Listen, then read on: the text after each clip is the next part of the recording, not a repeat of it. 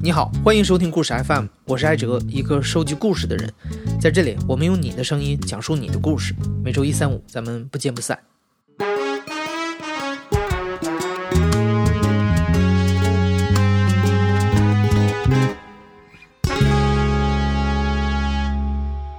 最近提起委内瑞拉这个国家，很多人的第一反应就是混乱和崩溃。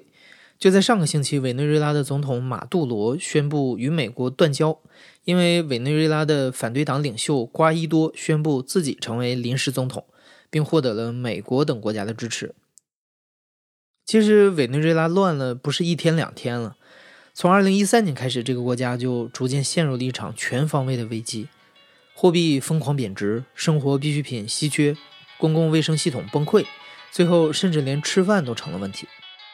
但令人唏嘘的是，其实就在不到十年前，委内瑞拉还是拉丁美洲数一数二的高福利国家。今天的讲述者刘员外曾经在委内瑞拉生活了三年，亲眼目睹了当地人在危机发生前后天差地别的生活。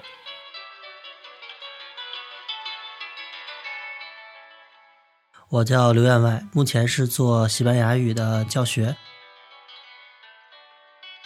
其实上学的时候对委内瑞拉的了解只是一个很概括性的了解，只知道它有一些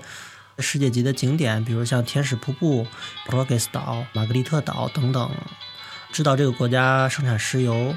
嗯，因为那个时候委内瑞拉的情况还是非常富足的一个国家。我跟委内瑞拉人，我觉得还是挺有渊源的，因为从上。大学时候第一份实习就是接触的委内瑞拉公司，就是委内瑞拉国家石油，呃，西语叫 PDVSA。大概是零八零九年的时候，在亮马桥的一个酒店大堂见面，然后跟他们那边两位高管就一块儿喝了杯咖啡，然后聊了聊，他们介绍了一下公司的情况。其实他们外表看还没没有，就是像南美普通的那种商人一样，就是穿的很正式，然后西装啊、衬衫啊，可以看出就很细节、很考究。然后包括身上会带一些就是委内瑞拉那种国徽的徽标，就是一看就是他们国企的那种样派吧。其实那个时候对委内瑞拉没有一个很直观了解，因为只是从课上老师讲的一些内容，嗯。但是总体他们给我感觉，他们很富饶，因为他们到国内，他说到北京就是看到就是市场上卖的那些就是虾呀、螃蟹啊，他们都觉得好小。然后他就跟我说，那边的螃蟹和虾都要比那个大两三倍。因为那个时候在委内瑞拉，玻利瓦尔的币值还是很高的，甚至最高时候跟美元差不多是一比一左右。最高的时候，他们来之后就觉得跟我说，就这个也便宜，那个也便宜，都很便宜，就跟他们那边物价相比，然后给我的感觉就是他们那边的物价还是很高的，因为那个时候确实也是他们本身货币就兑换的就高嘛，所以当时。他们很多生活细节上其实是花费的很讲究，比如他们经常去剪个头啊，他们就要剪个那种两百多、三百多的。然后我觉得就是像一本身就是一个四五十岁的老男人嘛，就是没有必要搞得那么去剪个头，还要穿越半个北京城，特地去找一家店去剪头。在委内瑞拉最好的时候哈，很多委内瑞拉人，就包括一些工薪族，他们都经常就去美国扫货。他们那时候就都很就都很有钱嘛，然后，呃，到美国买那些大牌子，就是就相当于咱们国人有时候在国外扫货那种，就一就一包一包往回买。然后到了他们说委内瑞拉人那个时候就是有一句口头禅嘛，就是巴拉多斯什么，就是意思就是给我来两个，就是说他们不管到什么奢侈品店，一看都觉得好好便宜，好便宜，给我来两个。因为在那查韦斯时期，他们收获很多石油美元，而且当时的国际油价很高的时候，查韦斯他也在大搞社会主义。据说是每家，特别是那些穷人家，就是一个是发现金，还有就是发车子、房子，还有给社会福利，然后医疗都是很好的医医保。凡是那种普通的生病，就是去医院看病的话，就基本不用怎么花钱。还有，就很多人都是政府送的那种保障房，我们在那个加拉加斯的时候，在像海就是海港那边拉瓜达那边很好的地方，就是它旁边有呃能高楼，它基本是能看到海的那种。然后进去的话也是就是装修的还不错的，他都已经就给他房子的时候都已经装修好了。那个时候都是一些就是很首都很穷的一些人，然后政府就免费给他们住的。委内瑞拉是世界上已知石油储量最多的国家。二零一四年，委内瑞拉已经探明的这个石油储备量已经达到了两千九百八十亿桶，甚至超过了沙特阿拉伯。在前总统查韦斯时期，高油价为委内瑞拉带来了巨额的财富，石油收入占到了全国总出口额的百分之九十五。在两千年代初的那段光辉岁月里，查韦斯以一种暴发户的方式治国，石油工业国有化，全面推行免费社会政策。改善穷人生活，农产品限价，汽油卖的比矿泉水还便宜。但查韦斯政府启动的这种社会工程严重依赖石油收益来支持，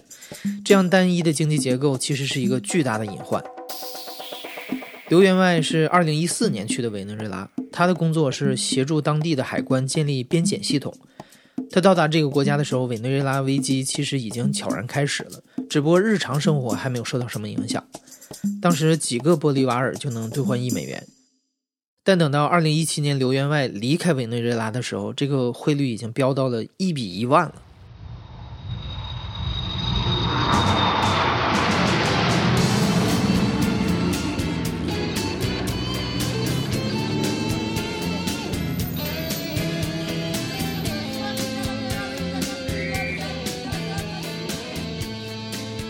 嗯，下飞机一开始感觉都还挺好的。嗯，我们住的那个地方是在就是加拉加斯中心一个酒店，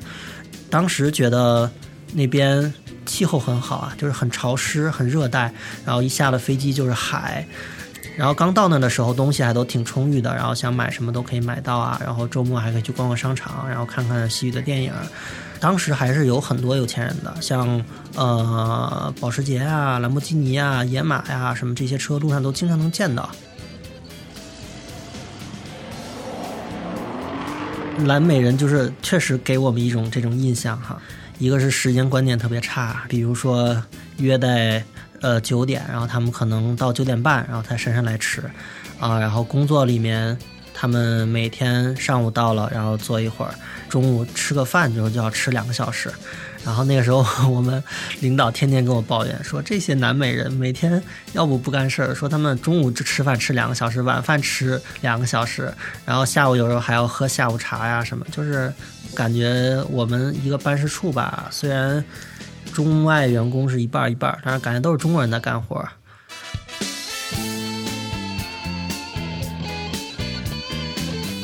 然后有一个前台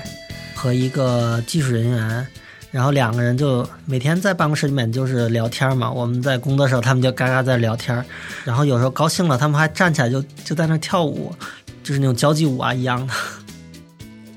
我记得有一次好像让一个委内瑞拉人去买东西，说让他买一个就是工地上面要用的一套工具，他从早上九点多出去，然后到下午四点才回来。有一次，甚至就觉得很对工的态度就很糊涂。去外省，有一个人居然走错城市了，让他去安东尼奥那个省去接东西，然后他也不知道怎么搜的地图，打后来打电话说：“我到了圣克里斯托瓦了。”然后我说：“你不是到圣克里斯托瓦，你是到圣安东尼奥。”然后他说：“啊，你不是跟我说去圣克里斯托瓦吗？”我说：“你搞错了，你再看看我给你发的消息，那个两个城市之间还隔了好几百公里。”然后那人就哗哗又开车又过去了。当然，在中资公司的还好一点其他的当地公司的人啊，他们，嗯，有的时候据说什么上着上着半天班，然后下午这人就不见了，就都这种情况。委内瑞拉政府五号宣布，总统查韦斯于当地时间下午逝世。查韦斯自二零一一年六月以来，因患盆腔肿瘤。从查韦斯死后，然后马杜罗上台之后，大家一开始有各种的猜测吧，然后就是货币不断不断上涨啊。一开始还好，涨了可能一比几，一比几个玻利瓦尔，一比十几个玻利瓦尔，二十几个玻利瓦尔。后来很快就涨到了五六十玻利瓦尔。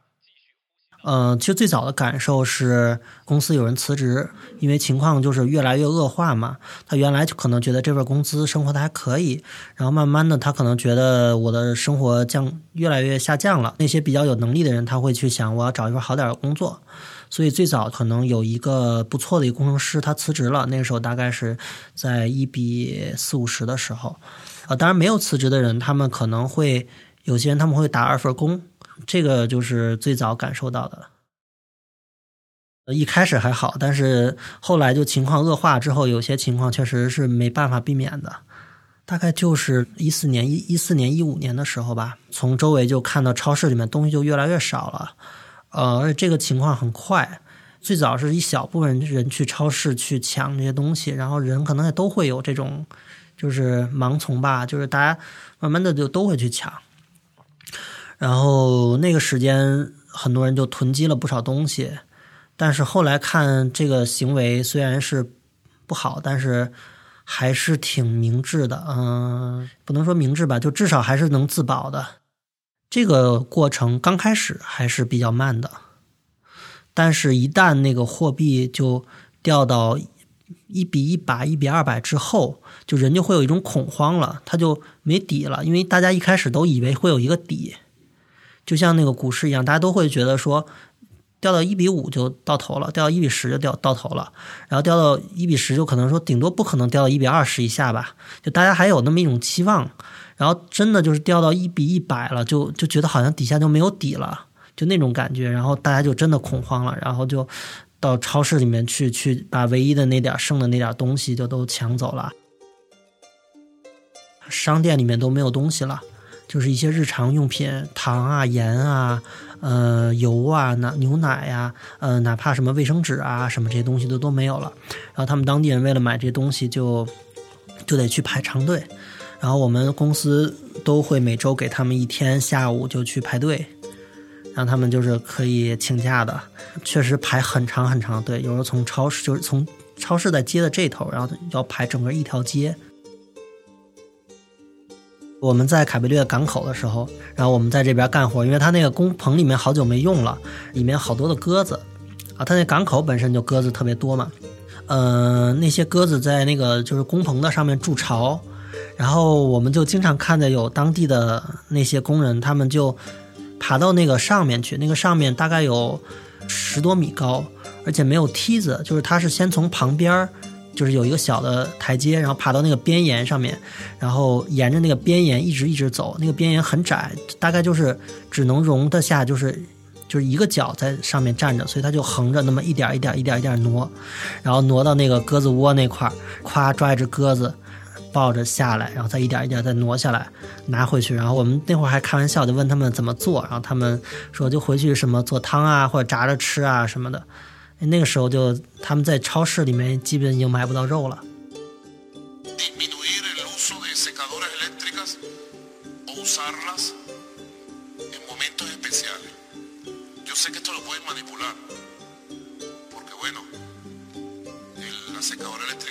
后来我记得马杜罗提出了一系列，就是我们感觉都很很搞笑的一些倡议。然后一个是他提供大家不要用电吹风，可以省点电。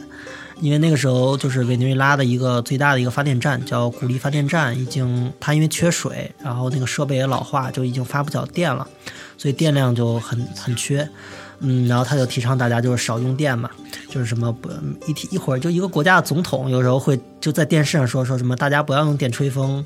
然后一会儿又说什么呃什么空调尽量要过开到多少多少度，然后我记得最搞笑是有一次他提倡大家养兔子，因为那时候已经没有吃的了，然后然后他就说为什么我们不能吃兔子呢？说兔子也是一个很好的一个什么食物来源。政府一般一周工作两天。然后其他时间就在家，因为也是响应马杜罗的号召嘛。他说什么政府可以休息一天，然后这样可以省电。嗯，那时候中资公司还是能保障的，因为我们会这个国家就是说，只要是有美元，然后有钱的话，还是能买到的。周天还会有中国的市场，会有很多国内运过去的东西，还有就是在黑市上面，但是黑市上面不太安全，我们就很偶尔才会去。它是在一个大桥下，然后就很多那种二道贩子在那边集中。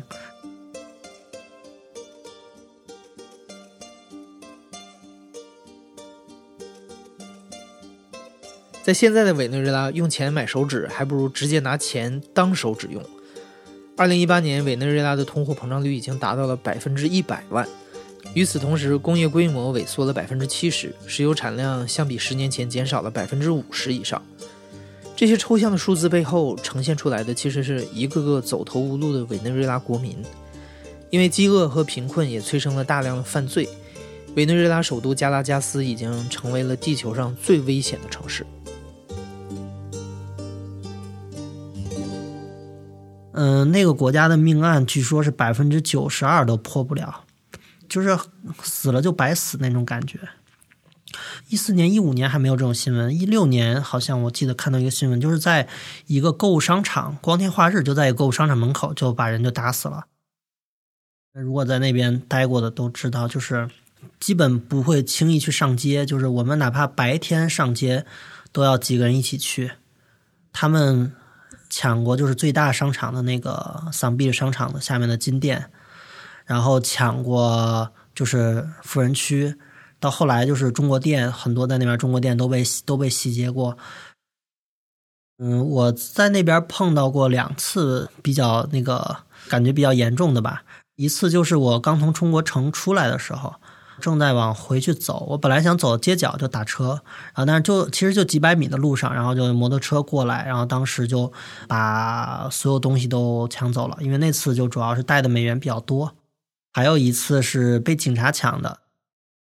当时也是买完东西，然后去机场路上，然后被几个警察就设卡，罚的东西比较多。不是假警察，就真是警察。警察那边他。就也会抢你，情况也挺频繁的。就是他白天在那边，比如设卡，然后有的时候他会把你先铐在旁边，然后就不理你，直到你把东西给出来，他才把那手铐给你解下来。然后他要看你还不屈服的话，然后他有时候就会拿出什么白白的那种粉末，然后他就说你贩毒的，他说我们要把你抓到里面去，然后就吓唬嘛。有的人他可能就赶找赶事情啊，或者可能胆小一点的就就屈服了，就把东西就给他了。呃，我走的时候就已经差不多一比一万左右了，那个时候就超市里面基本什么都没有了。但他也不是什么都没有，就很奇怪，就是他那些奢侈品反而都会在。就比如说，你要想要买个什么香槟啊，你要想买个好的葡萄酒啊，什么这些东西其实都有，因为这些东西它没有人买，都是原来进货就放在那儿了，没有的都是那些生活必需品。他们没有这些东西之后呢，就会想各种各样的办法吧。在加拉加斯，呃，一部分人就就走上犯罪道路了，因为他很多贫民窟在山上，然后那些人他没办法怎么样，他就只能靠下山来抢。反正再差的就是到处要东西啊，嗯，蹭东西啊。就我每次，比如说从外面给那些工人买吃的回来，因为每天我要照顾大概十几人、二十几人中午的吃饭嘛，然后买东西回来，然后开那个车进海关的时候，那海关有个门卫，每天都拦着我，然后就就拍着肚子，就是说昂布雷呀，什么饿呀，然后就让我给他吃的，然后天天就那样，就是就是感觉就像。乞讨一样，有时候你也很可怜他，但是也确实很招人烦。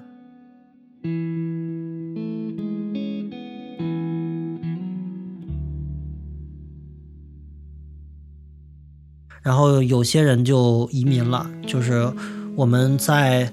嗯那个时候，就每次去机场都会看到，就是。那种举家带着老小啊，提着好几个行李车，然后车上就是挂着各种锅碗瓢盆什么那种行李包十几个的那种，就一看就是把所有家当都带上了，再也不会回来了。然后还有一些人，他们就是跑到边境去，因为边境的话，他会有一些走私过来的东西，比如从哥伦比亚或者从巴西。现在大家这个国家稍微有一点能力的人，有一点呃本领的人都已经走光了。后来我们就基本找不到人了，很奇怪，就是他们承包给我们的项目，但是每天就中国人自己在那儿按时的工作，然后按时的下班，然后那些业主就都已经找不到了，就是那种情况。